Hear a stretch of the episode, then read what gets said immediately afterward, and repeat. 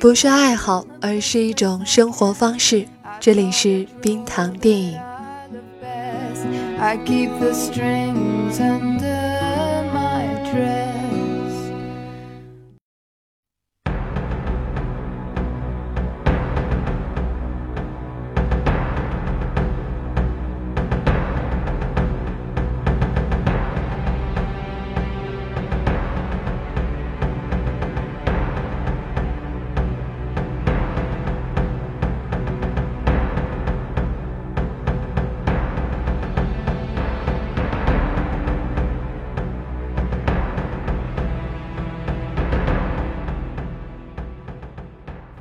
嗨，你好，我是冰糖，这里是冰糖电影。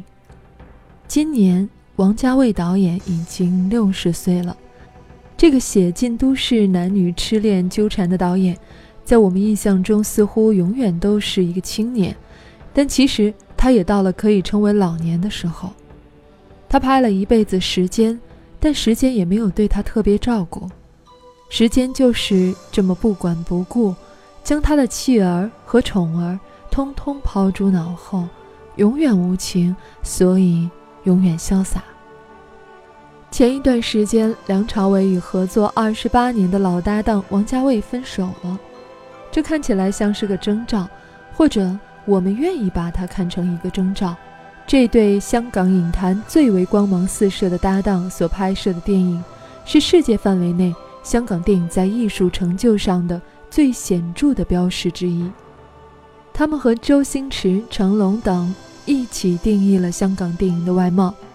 如果说周星驰是笑中带泪、打碎骨头往肚里咽的草根狂欢，成龙是一直进取、永不言败的底层励志，那王家卫的电影则是华丽千卷的都市忧伤。在成龙老去、周星驰退隐幕后。王家卫与梁朝伟的分手，似乎成了香港电影传奇落幕的又一明证。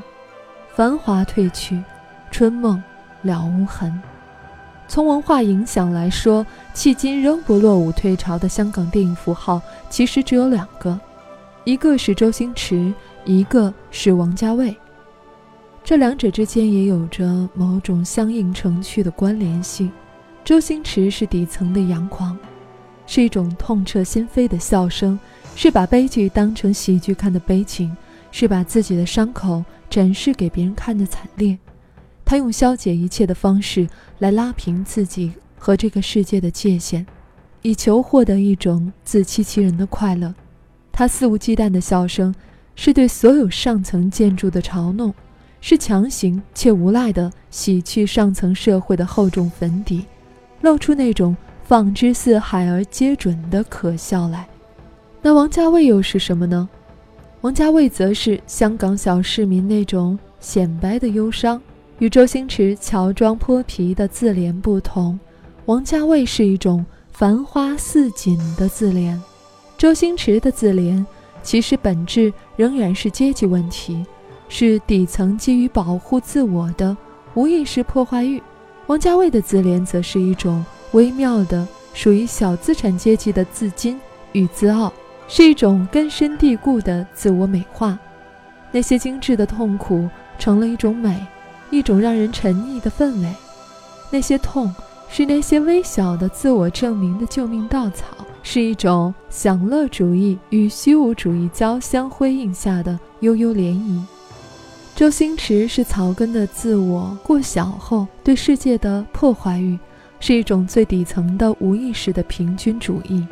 而王家卫则是小资产阶级的自我过大后对世界多样性的视而不见。他要将整个世界抹上他自己的色彩，这是一种底层的无意识的精神独裁。而这种过小与过大，则是香港电影精神的核心所在。前者让香港电影有一种疯狂的解构和自由，有一种根深蒂固的底层烟火气；而后者则让香港电影始终有一种玫瑰色，有一种无法言说的自信，将矫情拍出真情的决绝。周星驰与王家卫是香港电影的两极，却都是小我的胜利，是将自我作为基点的对世界的阐释，是真正个人主义的作品。这也是香港电影在整个华语电影圈如此特异的底层原因。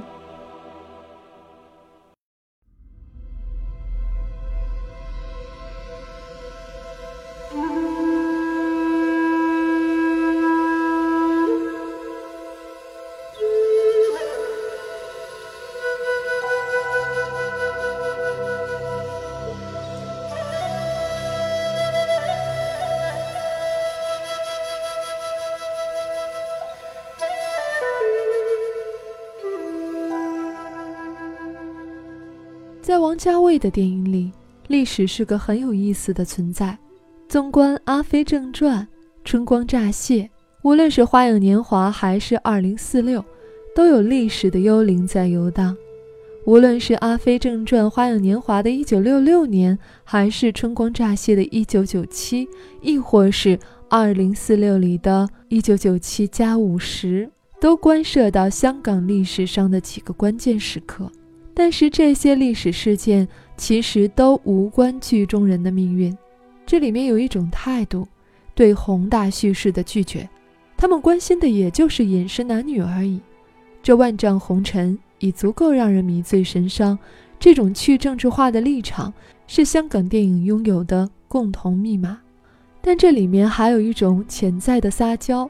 那些外部世界的骚动造成的巨大迷茫。似乎与那些个体的迷茫有着一丝伴侣的联系，时代背景成了那些男女爱情故事的背景，是他们臆想的催情剂，也是他们命定分离的挽歌。说到底，这是王家卫不自觉的媚眼，是一种对宏大叙事以退为进的拥抱，或者说，在王家卫的眼里，那些男欢女爱有着与惯常的宏大叙事同样的深度和烈度。以至于那些真正的宏大只能退居为背景，是为那些情爱纠葛做注的烟花。正是王家卫矫枉过正的态度，让初看他电影的人明显不适。那种矫情让人觉得油腻，特别是你把他和侯孝贤的电影摆在一起时，你基本上是在经历审美的蹦极。侯孝贤是道家风范，是万事万物的和谐。是所有意义在终极处的平等相处，是前景与背景的融合；而王家卫是烈火烹油，是细微处的矛盾冲突，是张爱玲式的为了爱情一座城池为之颠覆的不管不顾，本质上是自恋的，把整个世界当成了镜子，风骚的寻找自我的独特。说到底，王家卫是真正把。鸡毛蒜皮当成史诗来拍的人，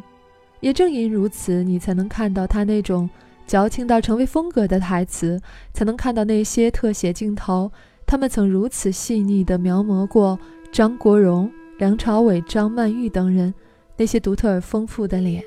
而当这些脸出现时，王家卫要么是用浅焦镜头，除了人物的脸，背景是不存在的。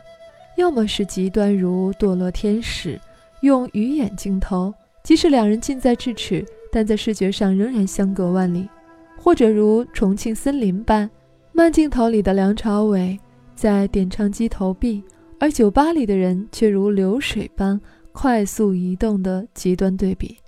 这是世界只是个体情绪背景的最炫的视觉化证明。在王家卫的电影里，没有什么比我。更大，与这种铺张的对于细节的描摹、贪婪的执迷于瞬间相对应的是王家卫对于逝去的恐惧。这种恐惧构成了他电影的精神内核。过去不可得，未来不可得，现在也还是不可得，所以唯一能做的就是一晌贪欢。而因为那种虚无主义作为底子，让那种享乐显得尤为纠结和壮烈。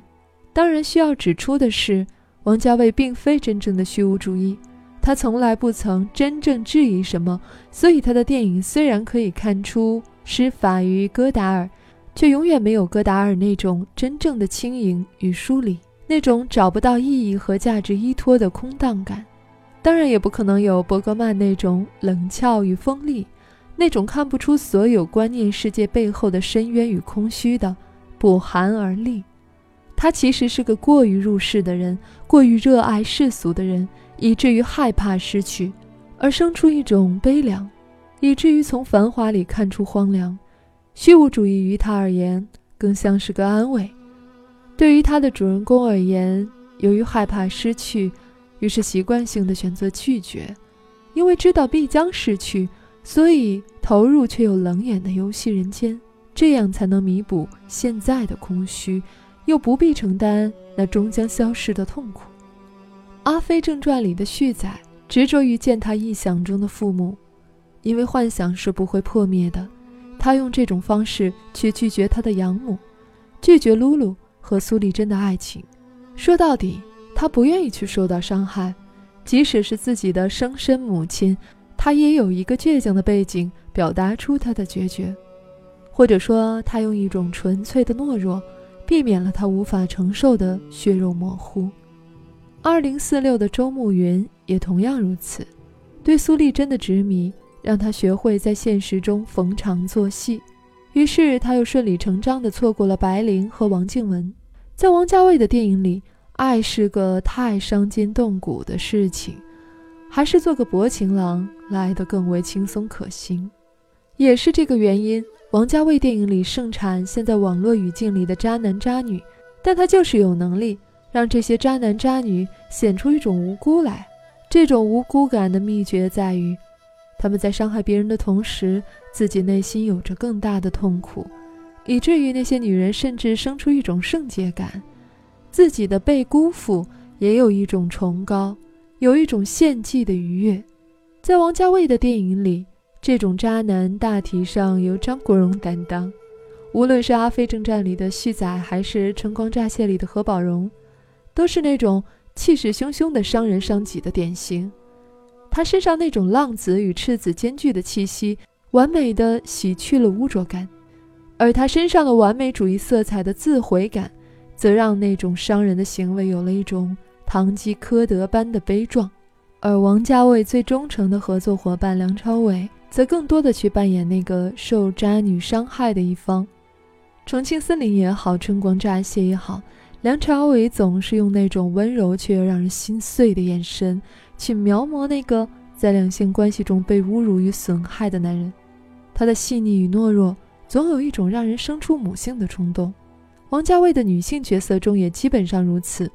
要么是义无反顾的伤害人，要么就是心甘情愿的被伤害。被伤害，如《阿飞正传》里的露露，如《二零四六》里的白灵，他们深知对方并不爱自己，但与对方在一起，于他们而言似乎已经是一种幸福了。不忠与冷淡，似乎是这种幸福的代价。他们是爱情中的现实主义者，也是真正的理想主义者，义无反顾地拥抱这种残破甚至是虚妄的爱情，因为他们从内心知道。这就是他们能获得的全部了。他们的行为看似窝囊，却又有一种“我的爱情与你无关”的勇敢。这是一种极度悲观里的热忱，是一种绝处逢生的积极。他们凭着自己的想象就可以构建幸福。极端的是《重庆森林》里的阿飞，他像个小偷一样闯入编号六六三的警察家中，用一种梦游就能满足他的爱情。更极端的是《东邪西毒》里的慕容燕，她不只虚构了黄药师对她的爱情，还虚构了一个反对他俩爱情的哥哥。这个横加阻挠的哥哥，让黄药师没来找他变得合理。他在自己的想象中叠床架屋，只是为了对抗黄药师，根本不在乎他的惨淡现实。王家卫就这样构建着情爱关系里的精神 SM，这种关系。让双方痛苦不堪而又甘之如饴，执着于过去，渴望逃离，逃离之后却又发现逃离之前的东西是他的所有。这种首尾相接构成了王家卫情感和美学的闭环结构，让结果变得相当不重要。重要的只是仅存的，就是那些纠缠的细节本身。这也是为什么王家卫电影中充斥着各种时间意象的原因，它们代表着绝对的消逝。也代表着绝对不可质疑的当下。无论是王家卫第一部电影《旺角卡门》里巨大的 “future” 的招牌，还是《阿飞正传》里无处不在的钟表，或者是《重庆森林》里的1994年5月1号过去的凤梨罐头，全都是如此。灼热的悲观让王家卫的艳丽有了质感，让那种旖旎流转的轻佻有了一种重量。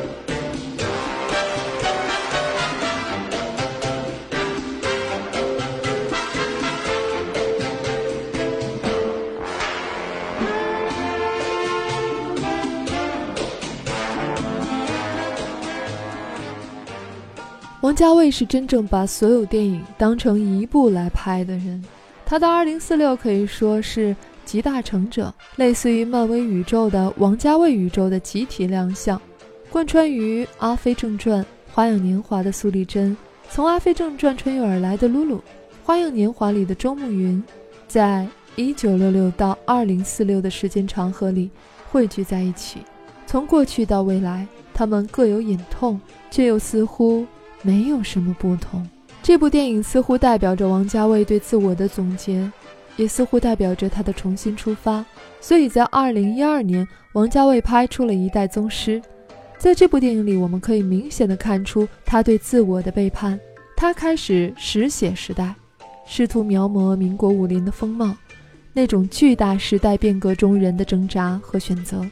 但当他用华丽去真实触摸那个时代风云，去真正拍摄一个史诗时，却发现他那种煞有介事的华丽本身是不够的。真正的历史感来源于丰富，而他的人物关系仍然试图延续之前那种爱而不得的套路。他用力过猛的华丽，在这儿就变成了一个纯粹的花招，从而更多显出一种大而无当、力有不逮的空洞来。这是一个成熟成功创作者的真正窘境，他已经不满足于过去的成绩和固有模式，试图创新，却发现自己本质上还是只能按照之前的惯性。他在新旧材料之间进退失据，从而丧失了以往略显城市化但仍然潇洒的自如。在《摆渡人》里，他发觉自己丧失了以往那种指东打西、四两拨千斤的巧劲儿。这倒是和他电影的表达高度一致。你无法逃离过去，但你也回不到过去。但幸好有过去。即使王家卫和梁朝伟分手，即使未来王家卫不能拍出好电影，他曾经营造的滚滚情海、万丈红尘仍然存在，在时间灰烬的折射下，永恒的闪着异样的光芒。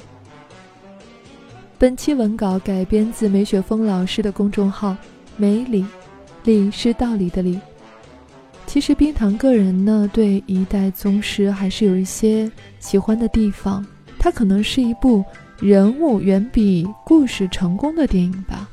嗯，比如宫二的这个角色还是比较成功的，但是可能整体的故事稍微有一点空洞。那本期的节目就到这里，然后。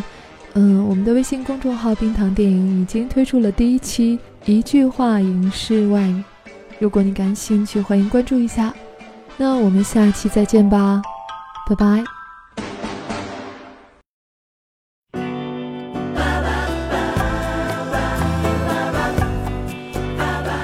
喜欢节目记得要点赞和转发，每期 BGM 歌单和晚安语音尽在微信号“冰糖电影”。